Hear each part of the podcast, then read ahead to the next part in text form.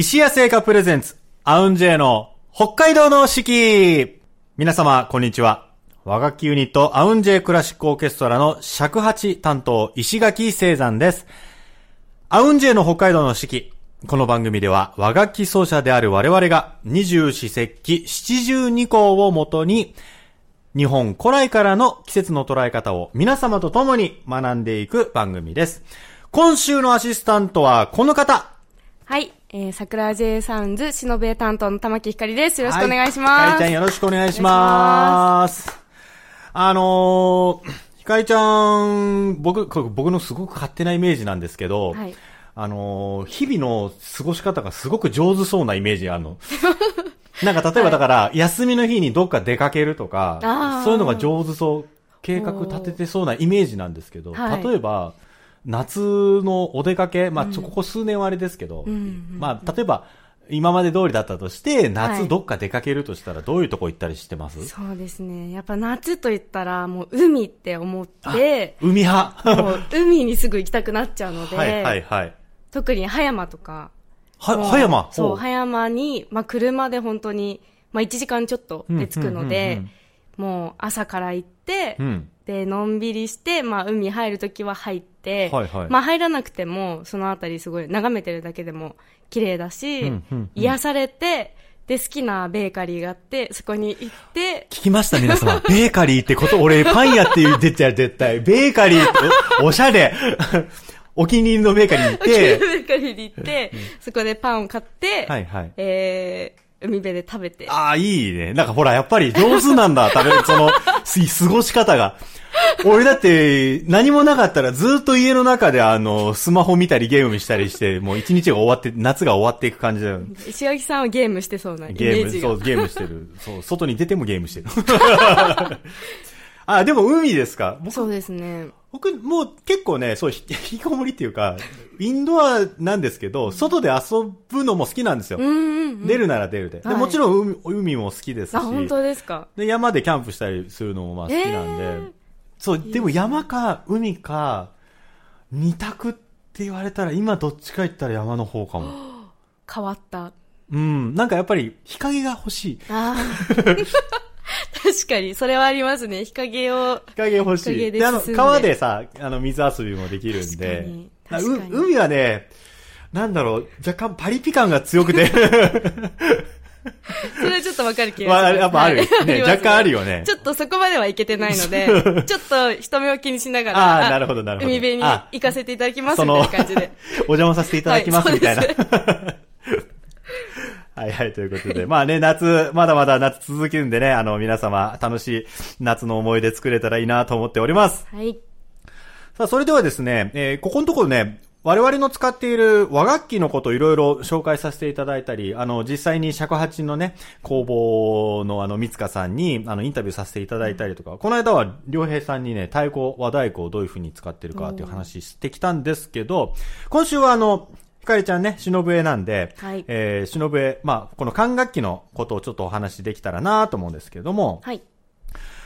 もともと、あの、ひかりちゃんの、ひかりちゃんはその忍笛始めるきっかけみたいなのって、はい。どういうところからスタートしたんでしたっけ？そうですね。初めは私の父と、うんうん私の師匠が、あの、知り合いでたまたま。んで、私の家庭はあの本当に一般の家庭というか、あの、サラリーマンなんですけども、音楽をしてるお家ではなかったんですね。わけではなくて、うんでもそのたまたま知り合いっていうので、あの、娘さん習いに来ませんかって言って、もう本当に自転車で通えるくらいの近さだったので、そこから行ってみようかなって思って、まあ横笛って言われてたので、うんうんまさかこの竹の楽器が出てくるとは思ってなかったんですよね。フルート的な。そうですね。フルートみたいな、こう、洋楽の、こう、ちょっとキラキラしてるはいはい笛が渡されると思ったら、そしたら、この、なんだこの素朴な まず、竹みたいに思いながら、うんうんうんうんでも、なんだろう、初めはすごい不思議な楽器だなと思いながらも、自分の師匠が吹いた音色がすごく綺麗で、うんそこから、あんまりこう、和楽器っていうのを分かる前に、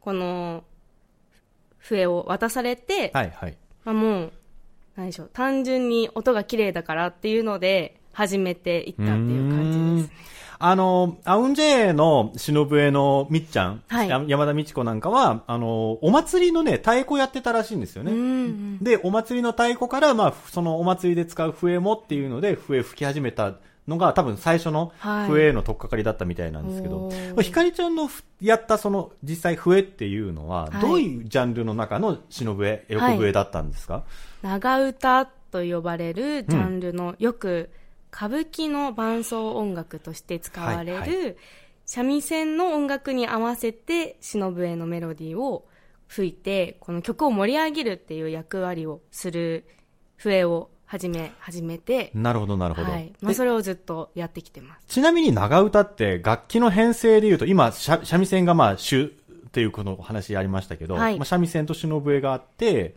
あとは、えーお囃子って呼ばれるのが、えー、締め太鼓締め太鼓。小鼓いわゆるヨーポンのあの骨髄ですよね。そうです。ポンポンポンポンいうやつで、はいあと、大川って呼ばれる、はい。その小鼓のもうちょっと一回り大きくて、この甲高い音がするそう楽器。。あの、大川って本当に大きい川で大川、はいね、って言うんですけど、なんか、大きい分、低い音になるのかなと思ったら、すごいカーンっていうそうですね。高い音が鳴るんですよねす。ごい不思議な楽器です。ちょっとぜひ、ね、生で見ていただきたいなと思うんですけれども。はいはい。で、そして、えー、忍笛とあと能管という楽器を2種類笛は使います。なるほどなるほど。あと、えー、歌ですね。長歌って歌とはい三味線で編成されてます。歌っていうのは、あのいなんていうのかな。まあ、普通の J-POP とかの歌とは、まあ、やっぱ違うわけじゃないですか。そうですね。なんて言うんでしょうね。この、私も歌えないんですけど。ああ、そうなんだ。そうなんですよ。この喉の使い方、この鼻の抜け方がまた独特な感じだなとは思うんですけど。あの、いわゆる洋楽的な発想の歌い方とは全然違う、ね、歌い方ですよね。はい。そうですね。やっぱすごい、あの、熟熟練された方というか、あの、達人の方とかって、やっぱすごい、声自体にすごく魅力がありますよね。そうですね。ん本当にそう思います。なんか大学の授業で歌をやらなくてはいけないあっていうふうになはいはいはいってて、で、本当に元から歌、普通に J-POP とかの歌を歌うのも恥ずかしくて歌えない人なんですよ。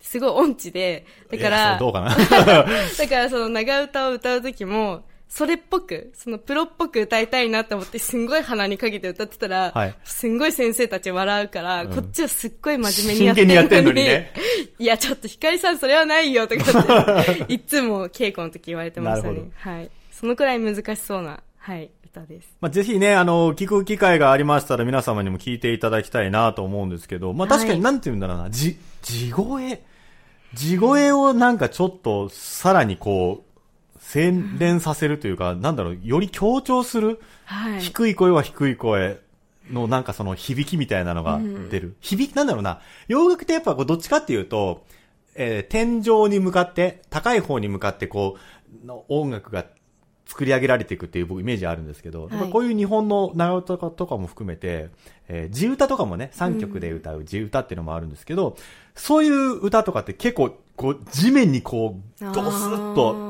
どうしと重心が低くて、なんかちょっと血を這うじゃないけど、すごく地面を響かせるような歌っていうイメージあるんですけど、ねはいぜひぜひ機会あったらね、聞いてもらいたいと思います。はい。さあ、それではですね、本日の1曲目、あのーアウンジェクラシックオーケストラの、まあもう、この方はですね、もう何でもできるんですね。あの、ハイパーユーティリティプレイヤーの井上康平さんですね。えー、まあ、康平さんあの、三味線もするし、太鼓も打つし、なんだったらなんかたまに尺八吹いたりとかしてるの 見るんですけど。で、でもやっぱり本人曰くやっぱ一番笛が、忍笛がね、好きらしくてですね。浩平さんのまあソロアルバムのスマイルから、真夏の昼下がり、ぴったりですね、えーお届けしたいと思います。アルバムスマイルより真夏の昼下がりをお届けいたしました。それでは本日の石谷製菓さんのスイーツを紹介したいと思います。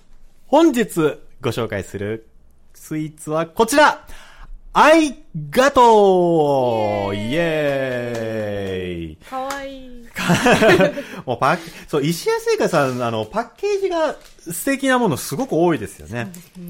バターとホワイトチョコレートを練り込み、さらに隠し味として北海道産生乳から作られたチーズパウダーを加えたミルキー味の中にチーズのほのかな味わいと香りが楽しめる焼き菓子。愛ガトーの愛は何だと思いますか？愛してる。お、えっとね、愛情の愛。そう、うん、すごい。あの、すげえ急に愛してるってまっすぐ言われたらび、すんごいびっくりした。はい、愛ガトーの愛はですね、実は複数ありまして、石屋の愛。石屋製菓のね、石屋の愛。そして愛情の愛。私を愛する。あの、愛ですね。を表し、ガトーは焼き菓子の総称のことですね。で、愛ガトーっていうのが、ありがとうの響きにも似ているという、そのネーミングは、送る人ともらう人、お互いの愛と笑顔が通い合うお菓子でありますように、という願いを込めましたということですね。いただきたいと思います。ありがとう。あの、チョコレートもそうですけど、この時期やっぱこういうお菓子をちょっとこう、常温よりは冷やした感じでね、ね食べると。確かに冷たい。ちょっと今日も冷たくしてありますね。いただきます。ありがとう。ありがとうってすごい聞こえる。うん。やっぱり美味しい。うん、バターのふわっとした香り。うん。なんか、ほんとふわっていうよりも結構ギュッと詰まってる感じで。中はね、うん、うん、美味しい。生地はすごくしっかりとしています。濃厚。あのー、僕も、あの、コーヒー大好きなんですけど、ひかりちゃんもコーヒー飲みますかよく？大好きですね。毎日飲みます。毎日飲んじゃう。はい、あこういうコーヒーとかもうお供にぴったりの味わいです。はい。えー、愛ガトー5個入り本日紹介させていただきました。白い恋人パークショップピカデリーと、えー、北海道あ、札幌市内の石屋直営店のほか、石屋オンラインショップでお買い求めいただけます。石屋オンラインショップね、日本全国どこからもご注文いただけますので、ぜひぜひ皆様、ありがとうお試しください。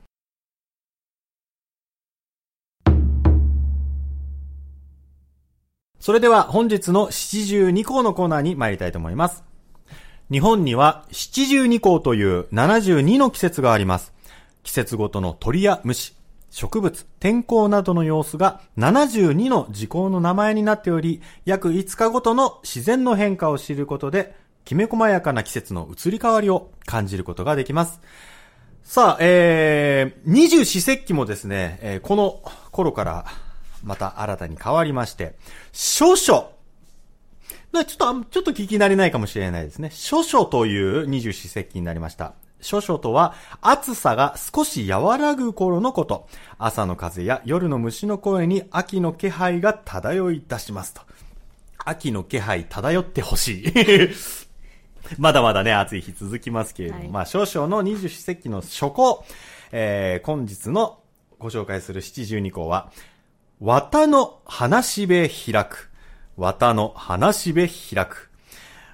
綿の実を、え包む額が開く頃、種を包む綿毛をほぐし、綿の糸を紡ぎます。ということで、これね、花しべっていう字がですね、あの、木片につくっていう字ですね。くっつく。えっと、付属の付、木片につくで、これ花しべ。っていうことらしいんですけれども、あのー、実際こう、綿の花というか、綿の木って見たことあります？ないです。なかなかね、実際現物って見ないですよね。はい、ないですね。僕一回あの、海外行った時に、ポ、トーポリだったかな？なんかね、こういう似たような感じなんだけど、それ、その綿っぽいのがふわって咲くんだけど、それが街中にね、飛んでっちゃうっていうか、街中に白いふわふわが、え、すごい飛んでんの。5月、それは5月6月ぐらいだったと思うんだけど、かわいい。かわいいけど、多分ゴミがすごいことになるんだよね、やっぱり。そう、なんかそれのイメージがちょっとあるんですけど、まあ、綿ね、実際はこれ、まあ、こう、綿の花が開いて、で、その、種を包んでるものを、綿のいわゆる繊維にしていくっていうことですよね。はい、綿毛をほぐして、綿の、まあ、この面のね、糸を、まあ、紡ぐっていうことですね。なんで、まあ、今週はですね、尺八と忍笛で、はい。この、まあ、綿の、まあ、話へ、花、こう、額が開いて、その、綿毛というか綿のね、繊維が糸にこう紡がれていく感じっていうのをなんとなくお届けできたらなと思うんですけど、はい。紡ぐのはやっぱり忍笛じゃない？俺なんかその、綿、綿、綿そのものを、綿そのものを忍笛によってこう紡がれてって、俺がなんかはい最後なんか、なくなるみたいな。なくなるかどうかわかんないけど。ということで、お届けしていきたいと思います。えー、綿の話しべ開く。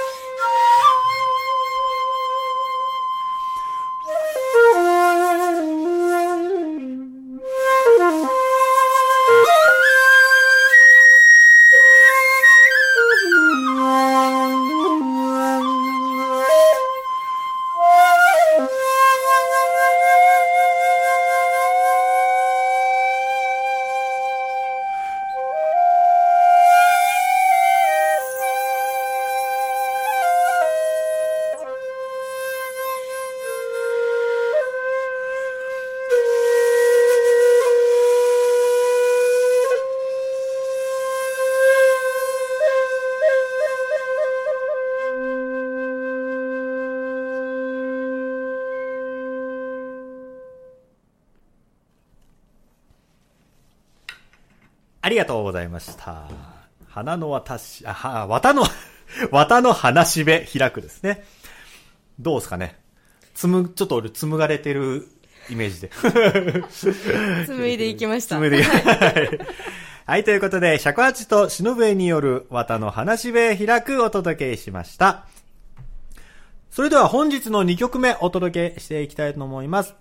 あのー、ひかりちゃんのね、ソロアルバム、恋笛から、あの、お届けをしていきたいなと思うんですけれども、あのー、どの曲を本日はお届けしましょうか？はい。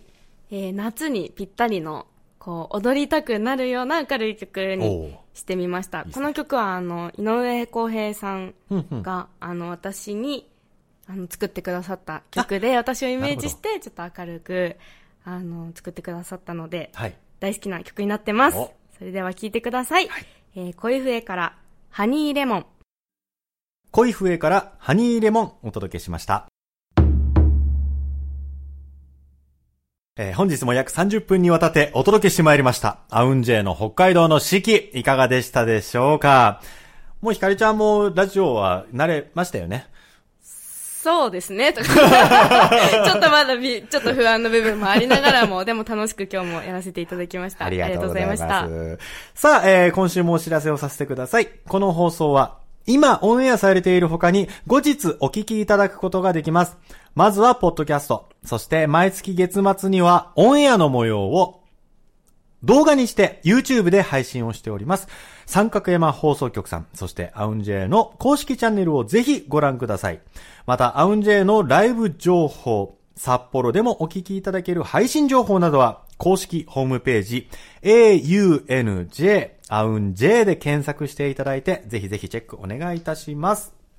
また、皆様からのご感想や和楽器についての質問、こんな曲かけてほしいなどお待ちしております。ツイッターの三角山放送局にぜひコメントください。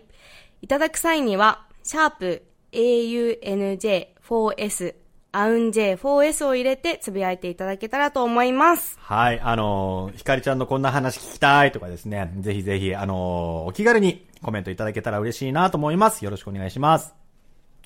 それでは今週もお聞きいただきましてありがとうございました。アウンジェイの北海道の四季。お届けしてましたのは、アウンジェイの尺八担当石垣聖山と、しのべ担当、玉木ひかりでしたそれではまた来週